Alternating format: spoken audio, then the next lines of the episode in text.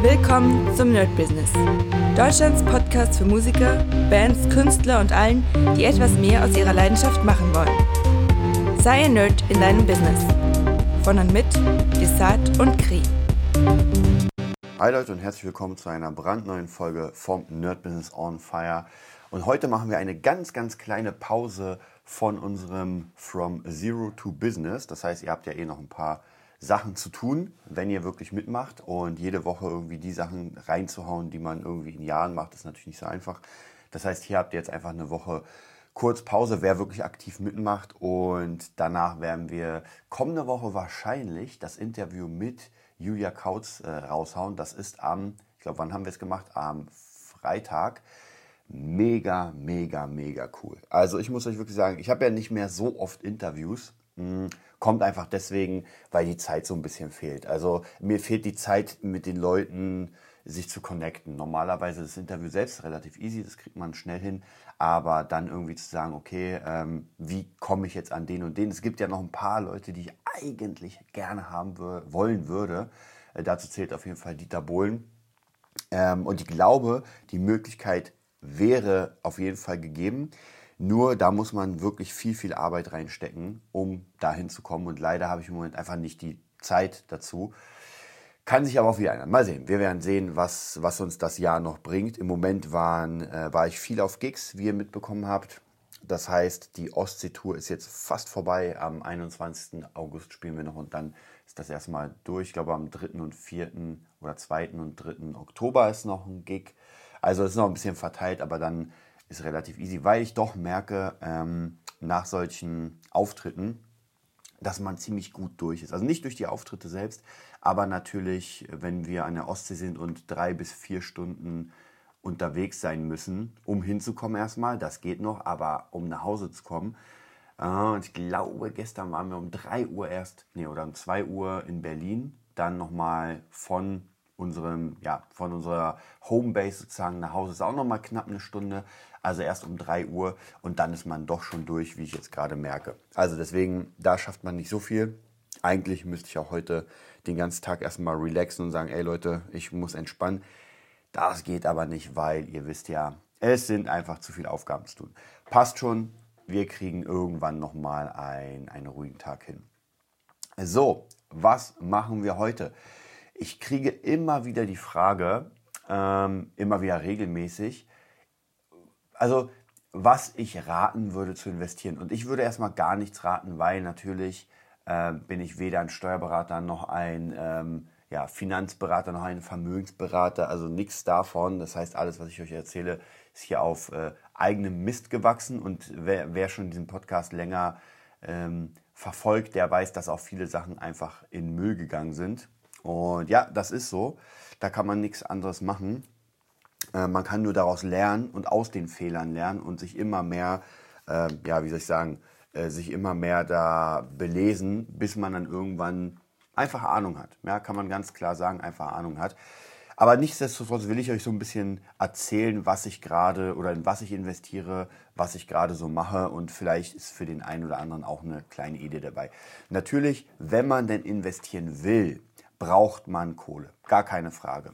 Von dem her äh, ist unser From Zero to Business ja gar nicht mal so schlecht, weil dadurch werden wir uns ja Kohle anschaffen. Das bedeutet, nehmen wir an, wir wären jetzt hier am Anfang von unserem Zero to Business, haben unsere 2000 Euro und erstmal unsere Fixkosten äh, fertig, dann würde ich niemanden raten, irgendwie großartig in irgendwelche Anlagen zu äh, in Anlagen reinzugehen, weil äh, das bringt nichts. Also ich muss ja erstmal mein eigenes Business aufbauen und wenn ich dann einfach einen Überschuss habe, und sage, naja, jetzt äh, habe ich so das meiste, das Wichtigste, dann kann ich überlegen, okay, was mache ich jetzt mit dem Rest der Kohle? Ich kann es natürlich versaufen, ich kann es äh, äh, verurlauben, aber ich bin nicht so der, der Mensch dafür. Das heißt, ich will mir eigentlich im optimalen Fall Langzeitenvermögen aufbauen, wo ich dann sage, okay, ähm, jetzt kannst du es dir einfach leisten, gewisse Dinge zu machen. Ja? Und hier muss man natürlich sagen, wer zum Beispiel, also in meinem Fall das Produzieren und so weiter, das muss man sich leisten können. Also auch wenn ich im Studio bin, gibt es ganz oft Sessions, die einfach nicht bezahlt werden. Ja, das heißt, man setzt sich zusammen hin, man arbeitet an irgendwelchen Projekten und hofft dann, dass das irgendjemand nimmt. Ähm, und ja, das ist halt nicht bezahlt. Was auch gar kein Problem ist, weil die Zeit erkaufe ich mir. Ja? Und das erkaufe ich mir entweder dadurch, dass ich das überschüssige Geld habe. Das heißt, in der Stunde brauche ich nicht arbeiten, sondern habe das da. Ähm, oder ich habe irgendwelche passiven Einkünfte. Ja, das kann natürlich auch sein, dass ich sage, ey, gar kein Problem. Ähm, das zahle ich mir davon aus. Es gibt ja verschiedene Systeme.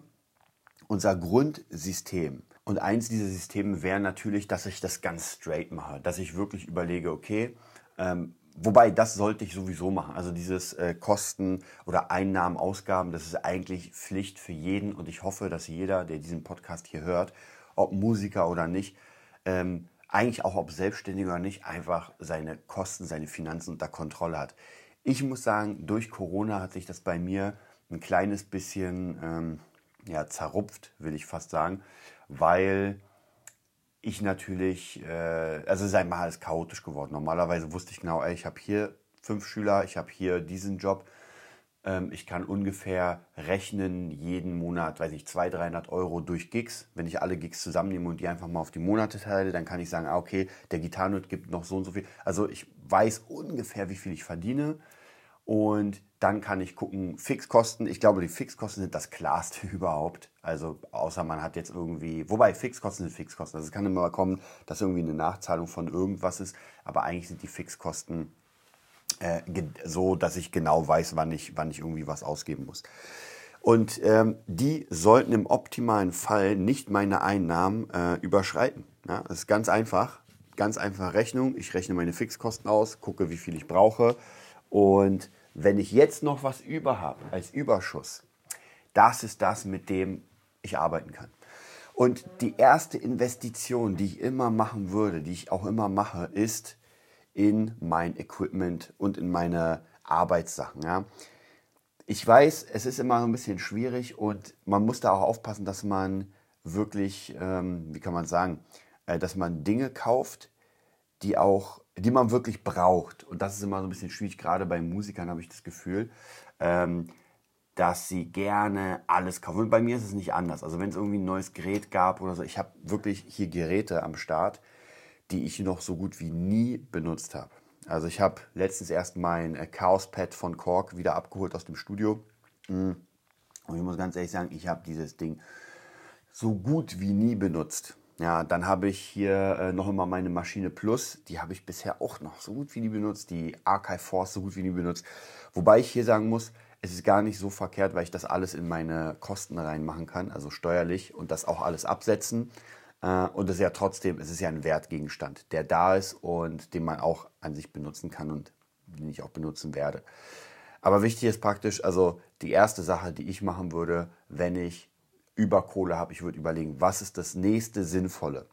Und eigentlich, da sind wir auch schon wieder eigentlich bei unserem Zero to Business, ähm, meine Raumausstattung. Ja, das ist ganz wichtig, dass ich wirklich meinen Raum ausstatte, damit der gut aussieht, dass die Leute hierher kommen, dass sie sich wohlfühlen. Auch ein Investment wäre zum Beispiel in mein Workbook. Demnächst muss ich auch wieder das Cross Guitar Buch und das Epic Guitar System Buch nochmal neu machen. Das heißt, es werden auch nochmal, keine Ahnung, 1000 Euro oder sowas sein. Aber das ist wichtig, dass das da ist, damit ich diese Sachen ähm, drucken kann, damit der neue Schüler, der kommt, sofort am Haken sozusagen ist und sich denkt so, oh cool, das, da will ich weitermachen, weil System gefällt mir. Und so geht es praktisch immer wieder weiter, dass ich mich erweitere, erweitere, erweitere, bis zu einem Zeitpunkt, und den gibt es, wo es nicht mehr, also entweder habe ich einfach so viel Kohle, dass, ähm, dass immer was übrig bleibt, oder es nichts mehr gibt, was, was ich jetzt wirklich, wirklich brauchen könnte. Ich meine natürlich, klar, ich könnte mir noch einen neueren Rechner holen, ich könnte mir noch fettere Boxen holen, ich könnte mir noch 20 Monitore holen, ich könnte mir noch eine Million Plugins holen, aber irgendwann ist es halt so weit, wo ich sage, ey, macht das wirklich Sinn? Ja, ich könnte mir auch noch eine Gitarre holen, ja, wäre kein Problem, aber ich habe knapp 30 Stück. Ähm, macht das jetzt wirklich Sinn? Das wäre einfach nur eine Sache, ähm, das wäre Luxus. Und da muss man sich wirklich fragen, will ich mir den Luxus jetzt leisten? Hm. Oder sage ich, nee, ich gehe jetzt auf eine andere Sparte.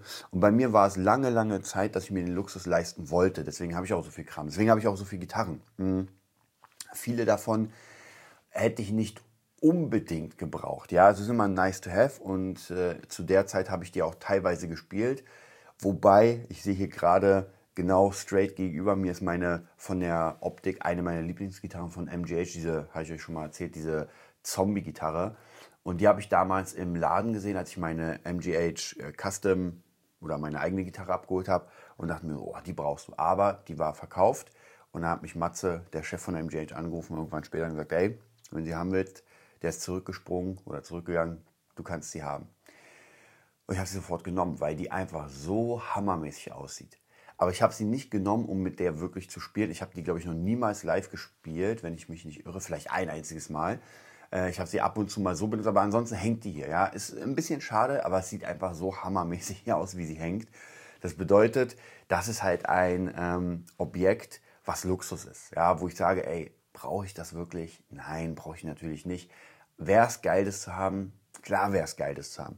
Und da muss man halt sehr, sehr aufpassen, dass man nicht irgendwann erstickt in irgendwelchen technischen äh, Kram oder irgendwelchem Kram und sich am Ende sagt so, weißt du, eigentlich ähm, staubt das hier.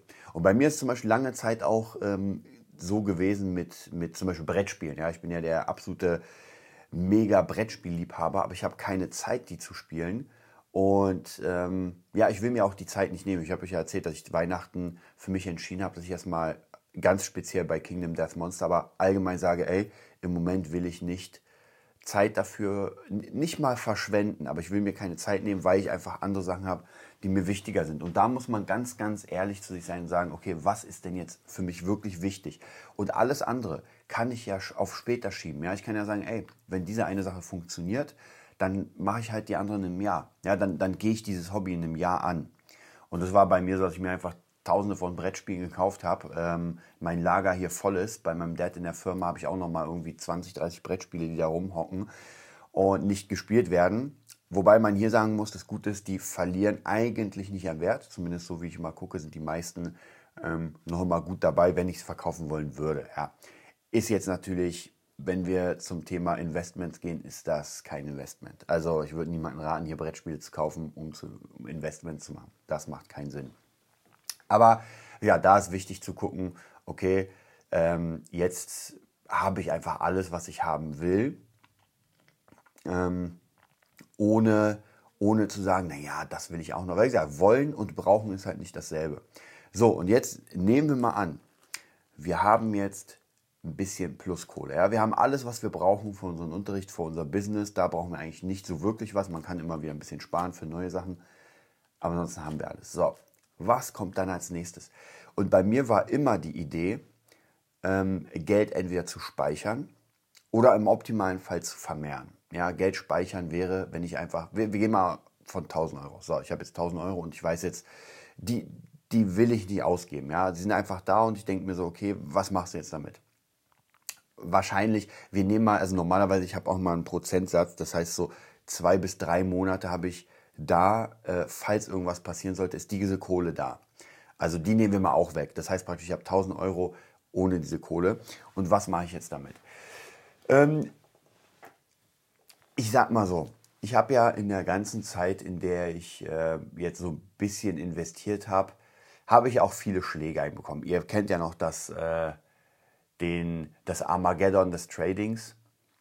Ja, ist immer, schwierig und traurig darüber nachzudenken, wobei ich auch hier wieder sagen muss, ich glaube, wäre das nicht gewesen, ich bin mir sicher, wäre das nicht gewesen, wären viele Dinge hätten dann nicht, wie soll ich sagen, ähm, es, es wäre nicht zu vielen Dingen gekommen. Deswegen ist es halt immer schwierig zu sagen, naja, eigentlich hätte ich das gerne ausgelöscht, weil wer weiß, ob jetzt das Fabulensis-Projekt äh, an Start gegangen wäre, wenn das Trading nicht so wäre. Ja, hat jetzt in erster Linie nichts damit zu tun, aber wer weiß, vielleicht hätte ich die Autorin nicht kennengelernt, vielleicht hätte es sich nicht so entwickelt. Also das sollte so sein, wie es ist. Und wenn ich dann, äh, sage ich mal, Summe X als Lehrgeld bezahlt habe, dafür, dass das jetzt passiert, also das mit dem, mit dem Buch, dann soll das so sein. Das Wichtigste ist, dass man das nicht wiederholt und sich sagt, naja, jetzt gehst du in den nächsten Trading-Bot rein und versuchst es da, sondern dann doch zu überlegen, so ist das wirklich was für mich? Und ich habe gemerkt, für mich nein. Das heißt, um die Fragen erstmal zu beantworten, äh, was ich jetzt gemacht habe oder wo ich jetzt gerade äh, dran bin.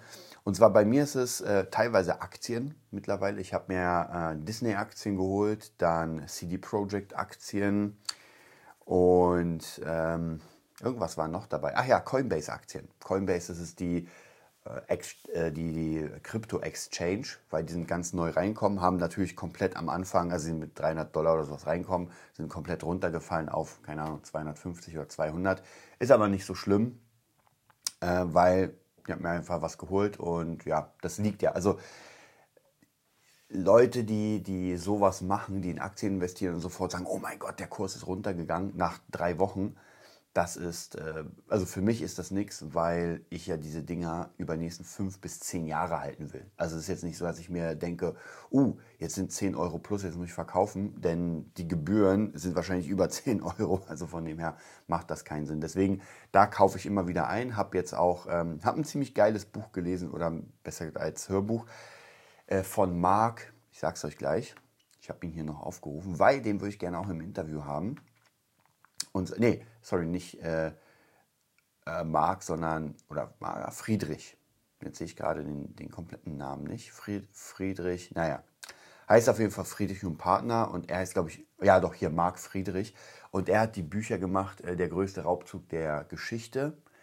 Dann äh, der Crash ist die Lösung und jetzt ähm, irgendwas wie, wie werde ich Gewinner oder ich weiß es nicht mehr genau. Auf jeden Fall ein ziemlich geiles Buch oder Hörbuch, muss ich sagen, habe ich verschlungen. Es gibt manchmal, also gerade so Wirtschaftssachen, ich weiß nicht warum, ich habe mich dafür früher nie interessiert, habe mich wirklich null.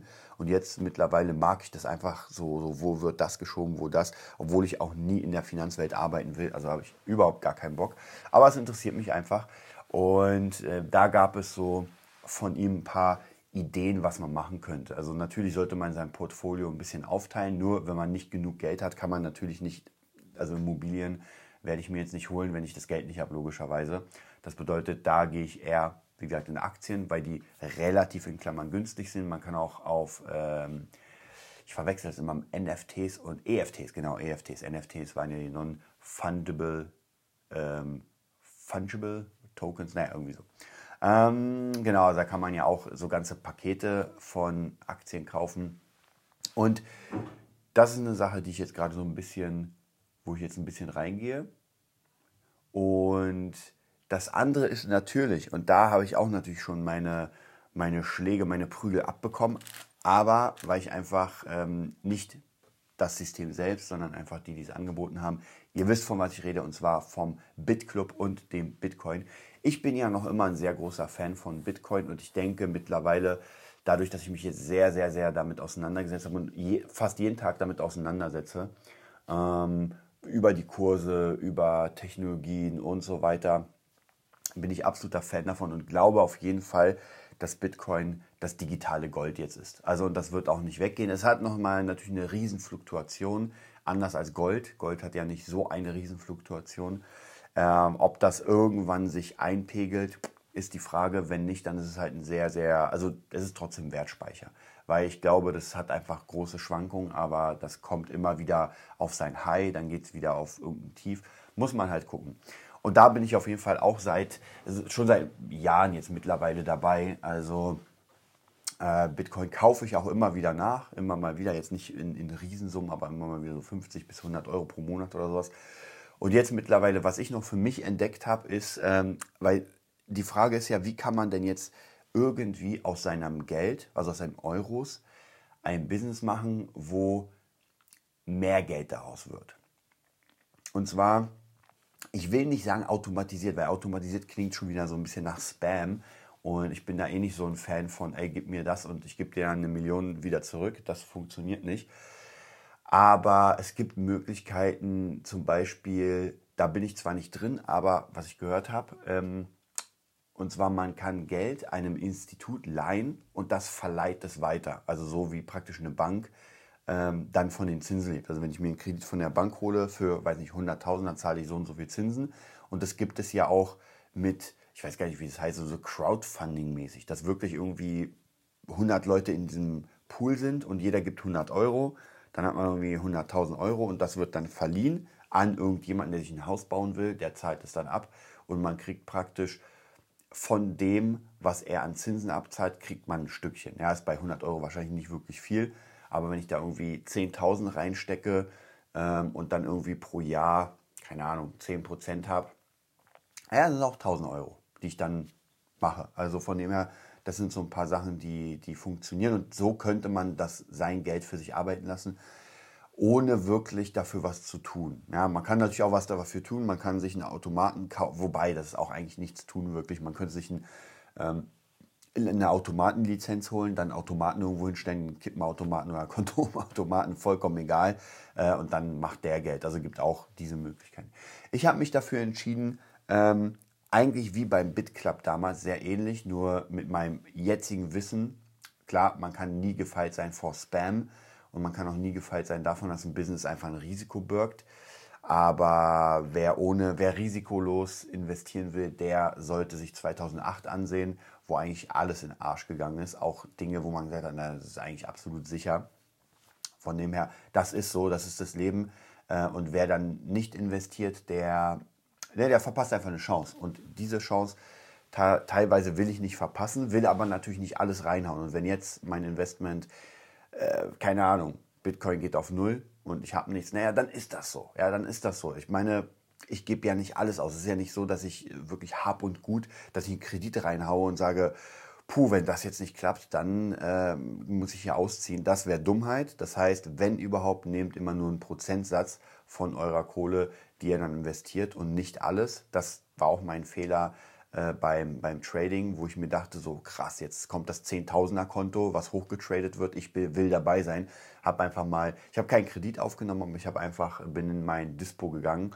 Und ja, das war keine gute Idee. Würde ich jetzt nicht mehr machen. Also wenn, äh, gerade bei Investitionen, entweder ich habe das Geld und investiere oder ich habe es einfach nicht. Ja, dann muss ich mir irgendwelche Dinge überlegen, dass ich es mir äh, äh, ja, eher erarbeite. Aber ich würde es jetzt nicht machen, dass ich nochmal irgendwie in Dispo gehe oder einen Kredit nehme und sage, ey, weil das sind halt die Dinge, die man auch nicht langfristig machen kann. Denn normalerweise, solche Investments sind ja nicht über zwei, drei Wochen oder vier Monate, sondern über Jahre. Das bedeutet, diese Kohle, die ich da reinstecke, sollte ich auch erstmal ein paar Jahre nicht anrühren, sondern einfach mal warten und sagen, ey, ähm, das bleibt jetzt einfach da. Ich vergesse das Geld und es läuft. Ja, das ist so ein bisschen auch wie wenn man, wenn man äh, Songs macht und GEMA bekommt und dann die Auszahlung. Das ist auch eine Sache, die kriegt man nicht sofort, sondern das kommt halt irgendwann. Ja, oder mein, ähm, beim Verlag meine, meine Bücher, die auch jedes Jahr habe ich eine Abrechnung bekommen. Das heißt praktisch, ich habe zwar nicht so viel investiert, aber trotzdem, ich investiere ein bisschen was, dann gebe ich denen meine Bücher und ähm, dann war es das erstmal. Das Geld, was ich da reingesteckt habe, kriege ich erstmal nicht wieder. Ich kriege erst am Ende des Jahres das Geld wieder, wenn im optimalen Fall alles funktioniert. Also von dem her, Investments finde ich, sollte man sich auch als Musiker ähm, damit auseinandersetzen. Alleine schon, weil man sogar mit 10 Euro pro Monat, ja, ist jetzt eine kleine Summe, aber trotzdem 10 Euro pro Monat geht ja auch. Und hätte man keine Ahnung, vor zehn Jahren, das ist wieder natürlich diese Übertreibung, aber hätte man vor zehn Jahren oder 15 Jahren, weiß gar nicht, wie lange das jetzt ist, ähm, Bitcoins für 10 Euro pro, pro Monat gekauft, ja, als er noch bei irgendwie 8 Nickeln war, ja, dann wäre man jetzt reich. Man will es gar nicht glauben, aber ein Bitcoin hat damals einfach mal ein paar Cent gekostet und wer würde nicht heute gerne zumindest einen kleinen Bitcoin haben, ja, ähm, der jetzt gerade bei knapp 40.000 liegt, äh, Dollar.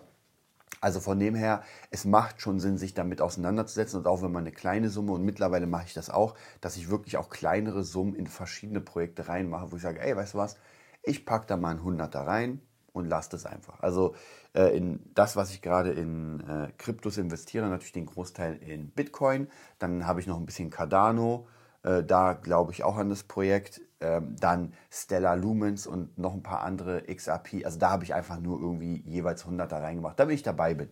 Ja, das heißt, falls das Ding explodieren sollte, dann bin ich dabei. Wenn es nicht explodiert, naja, dann, also, dass die auf Null gehen, glaube ich nicht. Dann habe ich halt plus minus Null oder gar nichts. Aber es ist okay. Ähm, was ich gerade jetzt für mich entdeckt habe vor ein paar Monaten, weil ich ihn sehr, sehr viel verfolge und eigentlich fast schon wieder ein bisschen sauer bin, dass ich äh, nicht zu spät bin, aber relativ, relativ spät. Und zwar bei Julian Hosp. Das ist ein ähm, Krypto-Mensch, nenne ich ihn einfach mal. Der hat einen YouTube-Channel und den verfolge ich wirklich schon seit Jahren. Finde ich sehr, sehr cool. Der einfach sehr viel über Krypto spricht, was gerade der Markt hergibt, was, was es für Infos gibt, was es für neue Technologien gibt. Und der hat auch sein eigenes Projekt, und zwar Cake DeFi ähm, hat mit dem DeFi-Token oder der mit der DeFi-Chain zu tun. Ist eigentlich auch wie ein, äh, wie ein Bitcoin basierend, glaube ich, ist sogar mit dem irgendwie gekoppelt. Das ist ein bisschen sehr technisch. Und hier ist es jetzt möglich, das genau so zu machen, äh, wie ich es gesagt habe, dass man da was reinstecken kann und das wieder zurückkommt. Und zwar ist es so, dass man, ähm, das nennt sich, also könnt ihr euch einfach mal angucken bei Cake DeFi, wer da Bock hat drauf, wie gesagt, da habe ich ein bisschen was investiert. Das heißt praktisch, ich habe da Geld investiert und jetzt werden Tokens erzeugt, so ein bisschen ähnlich wie beim BitClub. Ja, es, hier kommt schon wieder ein bisschen schwierig, aber ich habe, wie gesagt, Julian Hosp schon relativ lange auf dem Schirm, habe auch so ein bisschen geguckt, was er macht, wie er macht. Und ich, ey, wie gesagt, es kann sein, dass natürlich alles Spam ist und so weiter, aber ich gehe jetzt mal nicht davon aus. Habe auch natürlich nicht alles investiert, was ich hier habe.